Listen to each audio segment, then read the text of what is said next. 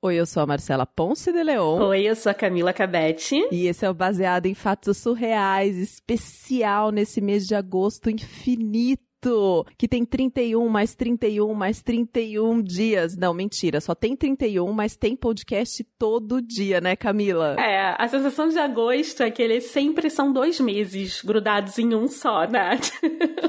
É.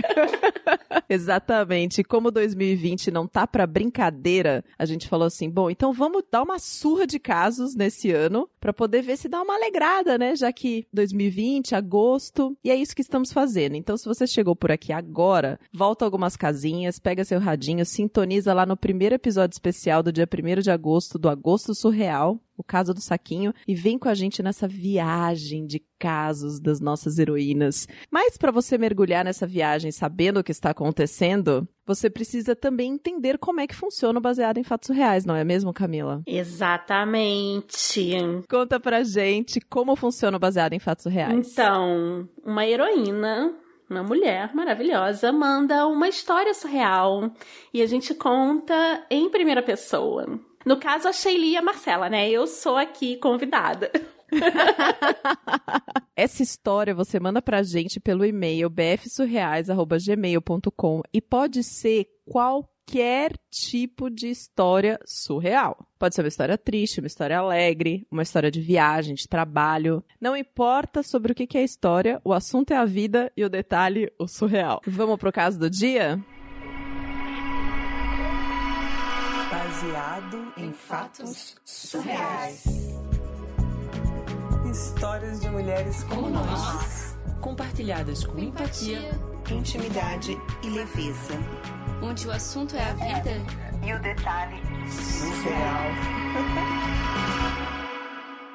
Então, gente, essa história de quando eu tinha 16 anos. 16 anos não era fácil para mim. Vou te falar. A gente costuma falar: ah, você é adolescente ainda, você não tem nenhuma obrigação, nem nada. Mas não. Vida tá fácil. Molezinha. Lembro disso. É, a gente ouvia isso. Uhum. Só que não, né, gente? 16 anos, a gente não sabe o que, que vai acontecer da vida. A gente tá estudando igual um louco. Uhum. E no meu caso específico, eu estudava em dois lugares. Dois? Muita doideira, né? Como é que minha mãe permitiu uma coisa dessas? Nossa senhora. Pois é, de manhã eu fazia o ensino médio regular. E à noite eu fazia o técnico. Ah, tá. Porque tem essa opção, né, de fazer curso técnico junto com o ensino médio. Entendi. Pois é, você pode se matricular em dois ensinos médios, né? Nossa, que puxado, amiga. Pois é, eu tive a incrível ideia de fazer as duas coisas. Meus pais super me apoiaram. Mas ok, valeu a pena porque nesse ensino técnico eu tinha um namorado. Então eu ia com ele à noite.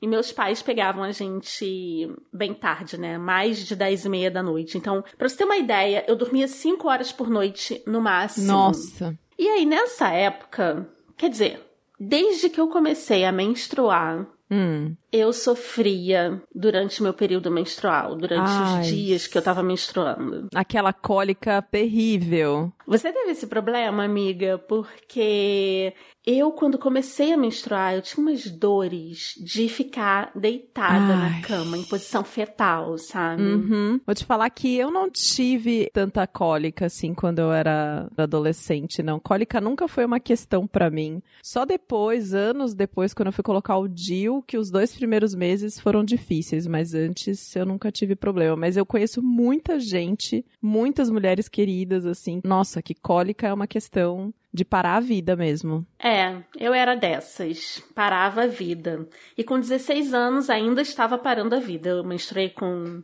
sei lá, acho que 11 anos. E eu tinha dores homéricas, assim, de parar a vida. E comecei a ir no médico. E um dos médicos mandou eu fazer um exame. Por quê? Eu tenho casos de endometriose na família, tanto do lado da minha mãe, Hum, quanto do lado do meu pai. Então, é uma questão a endometriose, né? Uhum. Conheço várias mulheres hoje adultas que lidam com isso, não é fácil. E aí o médico suspeitou disso, mandou eu fazer um exame. E endometriose é um negócio que dá mesmo cólica super dolorida, né? Se não me engano, a endometriose são os restinhos da menstruação que vão se acumulando ali, que não sai tudo, né? Os restinhos da ovulação que não sai tudo durante a menstruação, aí vai acumulando, acumulando e aí causa essa questão no útero, né? E dá uma dor horrível mesmo, né? Horrível e dá um processo inflamatório que pode inclusive ir para outros órgãos, como Sim. intestino e por aí vai. É uma coisa É seríssima, é seríssima. seríssima. Uma coisa seríssima que os médicos até hoje não entendem muito, porque tudo que se refere à saúde da mulher fica pra,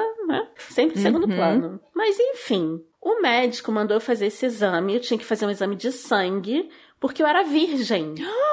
16 aninhos. Sim, 16 anos, né? Óbvio. E aí, eu não podia fazer a ultrassonografia transvaginal. Então. Porque é aquela ultrassonografia que eles têm que colocar a câmera dentro de você, né? Eles protegem, colocam camisinha, você assina um termo, eles pedem licença na hora que vão fazer, mas tem que colocar a câmera dentro de você. Então é super invasivo. É claro, quando você é virgem, não pode fazer isso Pois mesmo. é. E aí, esse exame eu tinha que fazer em jejum de muitas horas, Hum. menstruada Ai, odeio. e com cólica. Hum.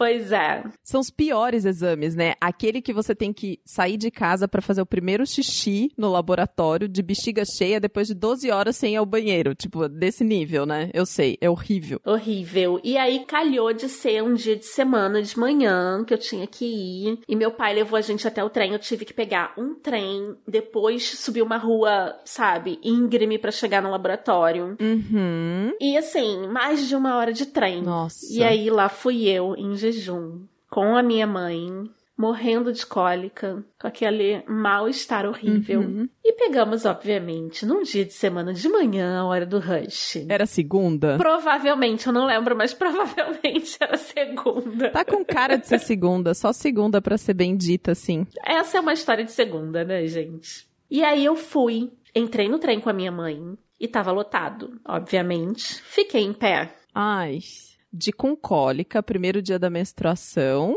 e de jejum. Hum. Isso aí. Eu acho que toda mulher que tá me escutando entende perfeitamente o que eu tô falando.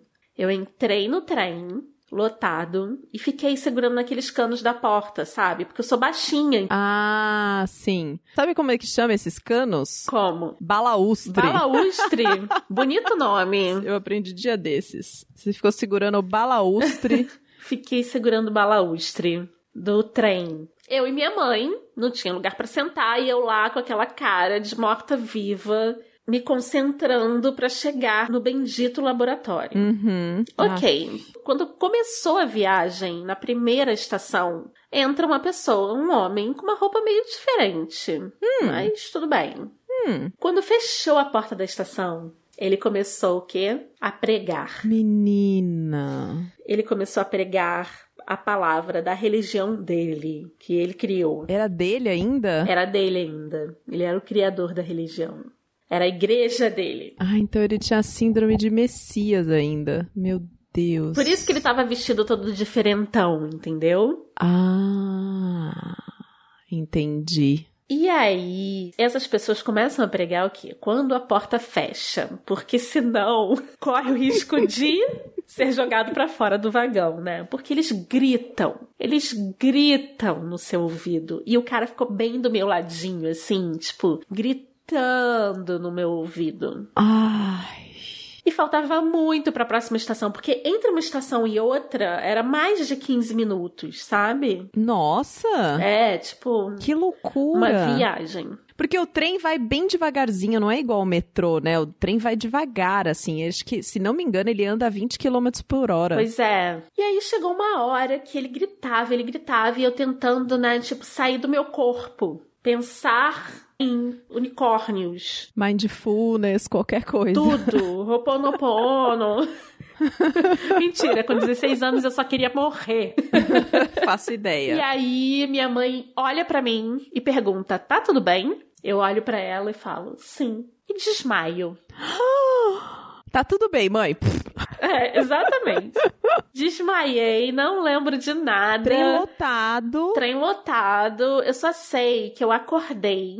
Tinham dado lugar pra minha mãe, eu tava em cima da minha mãe, tava me segurando, tentando me fazer acordar. E ela disse depois que ela perguntou se tava tudo bem, porque eu tava pálida, com os lábios roxos já, sabe? Tipo, Uhum. eu acordei com quem? Com a cara daquele homem perto de mim, tentando fazer eu acordar. Ai, que filme de terror. E aí eu só lembro de ter olhado pra ele com ódio. Sabe quando você pode furar a pessoa com seu olhar de tanto ódio que você tem? Sei. E eu olhei pra ele com ódio e falei: "Por favor, para de gritar na minha cabeça, eu não aguento mais".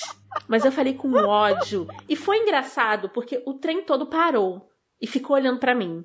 Foi engraçado porque eu era uma menina pequenininha, de 16 anos, sabe aquela imagem vulnerável, angelical? E eu gritava. Você tinha acabado de desmaiar Tinha também, acabado né? de desmaiar. No meio de uma pregação, gritei com voz de demônio pra aquele cara. Eu literalmente gritei mais do que ele estava gritando. Meu O Deus. que, que as pessoas podem pensar? Exorcismo. Desmaiou por quê? Cara tava pregando, ela passou mal, demônio no corpo.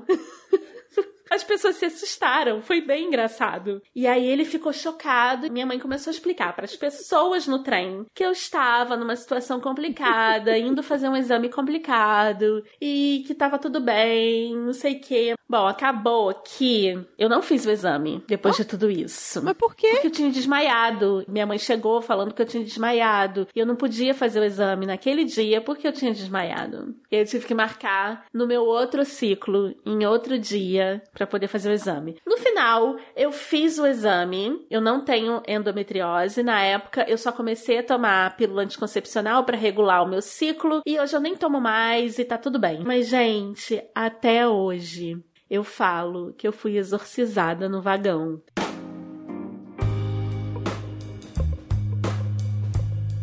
Ah, meu Deus do céu! Quem nunca quis dar um berro no vagão com vendedores, pregadores, pedinte, toda sorte de pessoas que entram no Ai, vagão gente. E começam a falar. Eles não só falam com todo mundo, eles gritam. Eles falam muito alto. Tipo, Pois é. quem vive em cidade grande, que tem trem e passa por isso, e é muito louco, né? Porque eles vêm nos piores horários, né? Quando o vagão tá cheio, eu não consigo entender como eles conseguem passar entre uma pessoa e outra oferecendo os produtos. Então Pois eu não, é. não consigo, que não trabalho, consigo. né? Terrível. Agora a gente tem os fones de eco cancellation, não, de cancelamento de ruído, né? A pessoa que trabalha fora do Brasil muito, né? Já fala em inglês, eco cancellation. Ai, eu odeio fazer isso, mas eu sempre tô fazendo isso. Não tem cara. problema. Saco. It's okay, darling. Thank you.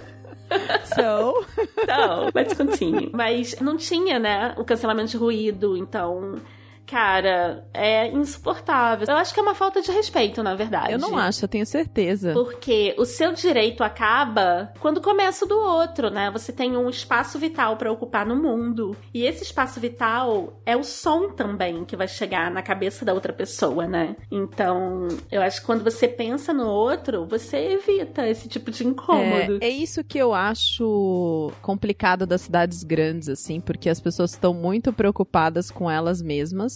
Então, roda muito num indivíduo. Então, a pessoa entra no transporte público, coloca aquele fone e ela acha que só ela tá naquele lugar. E ela esquece das outras pessoas, né? Eu, mesmo com fone de ouvido, eu escuto essas pessoas gritando. E tem um tipo que eu acho que, pra mim, é o que pega mais, assim. Que é o improvisador, né? Que é o cara que entra ou pra fazer um rap ou alguma coisa assim. Ele tá, tipo, ele tá fazendo a arte dele. Eu acho legal. Eu acho muito legal. Mas quando for sábado e eu estiver participando na feirinha e tiver afim de ouvir aquilo. Segunda-feira, 8 horas da manhã, eu indo pro trabalho, o cara vem fazer um improviso, olhando bem na minha cara, quando às vezes eu não quero que ninguém olhe na minha cara, é uma agressão para mim, sabe? Tipo, eu me sinto agredida, assim. Pode parecer super mau humor, mas eu não, eu não consigo. Eu fico muito incomodada. Eu tenho mais problema com religião, porque eu acho que, dependendo da sua religião, você nunca sabe quem você tá ofendendo. Exato. Sabe?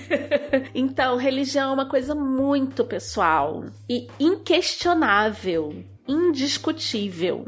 Então, eu acho que quando você impõe a sua religião para os outros, é uma falta de consideração, sabe? É, eu fico é. muito, muito, muito, muito incomodada. Até porque é uma questão de não ofender o outro mesmo, Uhum. sabe? Porque se eu tenho uma religião afro-brasileira, chego lá com vários atabaques e começo a cantar um ponto, sabe? De uma entidade, várias pessoas vão ficar super ofendidas. Você já viu alguém fazer isso? Ninguém faz isso, sabe? Exato. Então por que, que eu posso gritar a plenos pulmões o que tá escrito na Bíblia? Qualquer Pois trecho é, da sabe? Bíblia. Então, É. a gente tem que pensar muito bem antes da gente gritar a plenos pulmões as nossas opiniões, a nossa religião, pra pensar em quem a gente pode estar ofendendo naquele momento, né?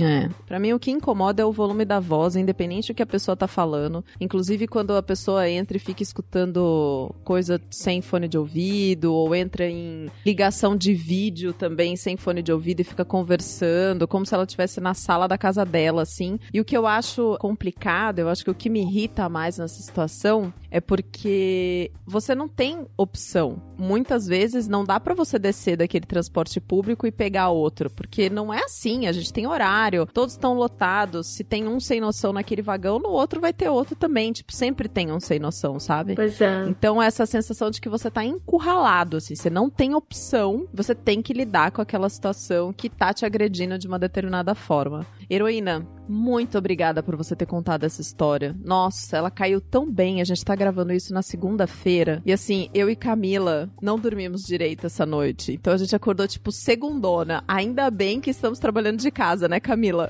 Ai, gente, eu agradeço todos os dias que eu não preciso pegar mais trem, metrô. Já peguei muito, viu? Lotadaço aqui no Nossa, Rio de Janeiro. eu também. Ai, gente. Olha, você que tá aí do outro lado do radinho, escutando a gente num transporte público agora, toda a nossa força pra você, toda a nossa compaixão e nosso amor pra você que tá aí do outro lado do radinho. Você que tem uma história pra contar surreal, pode ser de qualquer tipo, pode ser uma história alegrinha, pode ser um desabafo como foi esse, manda pra gente. E lembre-se, agosto tem episódio todos os dias. Só que pra gente chegar aqui todos os dias pra você, nessa série especial, a gente precisa que você ajude o Baseado em Fatos Reais como? Divulgando o nosso trabalho. Se você ouviu esse episódio e lembrou de alguém, manda pra alguém, não é, Camila? É isso mesmo. Melhor jeito de ajudar um podcaster é divulgando o conteúdo dele. Se você gosta muito do Baseado em Fatos Reais, você vai lá no iTunes e dá cinco estrelinhas e põe seu comentário lá. Sim! Ou no Castbox, porque o Castbox também tem essa opção de você fazer comentários e a gente lê todos os comentários que vocês fazem. Sim, sim, sim. E se você quer contribuir financeiramente para esse projeto, existe um caminho. Você pode ir lá na nossa página bfsurreais.com.br barra contribua. Você tem algumas opções ali para fazer com que esse programa chegue toda semana no radinho. E hoje eu quero fazer um agradecimento especial aos nossos apoiadores, essas pessoas incríveis que contribuem financeiramente para o Baseado em Fatos Reais, porque agora em agosto, depois de quatro anos, a gente finalmente bateu a nossa primeira meta de 500 reais por mês. Então, Domênica, coloca uma salva de palmas aí no fundo, que essas pessoas são incríveis. Amanda Dirksen, Amanda Franco, Amanda Magalhães. Ana Clara Sochak, Ana Terra, Arthur Peixe. Bárbara Murakawa, Bruno Kimura, Desenvolvimento Artístico, Fernanda Galdino, Gabriel Marreiros e Gabriela Coelho, Hugo Ballarini, Juliana Marques, Kaique Novaes, Letícia Santos, Luísa Ache, Marta Batilli, Max Nunes, Melissa Costa, Michele Menegari, Pablo Vasques, Pietro Moreira, Raiane Menezes, Regina Guimarães, Rodolfo Souza, Rosiana Roecker e Samara Cris Marques. Um beijo muito grande, obrigada por vocês contribuírem pro Baseado em Fatos Reais. Camila Cabete, maravilhosa, do podcast Disfarces. Ex desqualificadas. Agora você se qualificou pra É, falar de exatamente. disfarces. Tenho um passado desqualificado. Eu tô achando que você é tão de casa que, assim, as pessoas já sabem quem é você, né? Onde a gente encontra a Camila? Como a gente ouve essa vozinha maravilhosa? Como a gente sabe mais de você? Então, eu tenho as redes sociais públicas abertas. Eu tô como Camila Cabete. Oi. Pois é, eu sou uma pessoa pública, olha só. Ah, O critério pra saber se você é uma pessoa pública é se seu Instagram tá como figura pública. Conta comercial, figura pública. Ah, não. ah, imagina. então você não é uma figura pública. Eu sou criadora de conteúdo digital ainda. eu tô como Camila Cabete em todas as redes. Se escreve C-A-B-E-T-E. Como se fala? Cabete, é. Camila Cabete no Twitter e no Instagram. E também nos principais provedores de podcast, a gente tá como Disfarces Podcast. Nas redes sociais somos Disfarces Pod, com P-O-D de dado, D mudo no final. Esse podcast aí é do quê? Então, a gente fala sobre diversos assuntos, tentando tirar as várias camadas, ou vendo os vários ângulos. A ideia é propor diálogo sobre um determinado assunto. E é uma delícia, tenho vários colaboradores, inclusive Domênica, querida, é uma das editoras. Tô super feliz e aprendendo muito. Afinal, é pra isso que a gente faz podcast, né? Pra aprender. Sim, sucesso pro Disfarces e até o próximo caso surreal. Esse podcast foi editado por Domênica Mendes.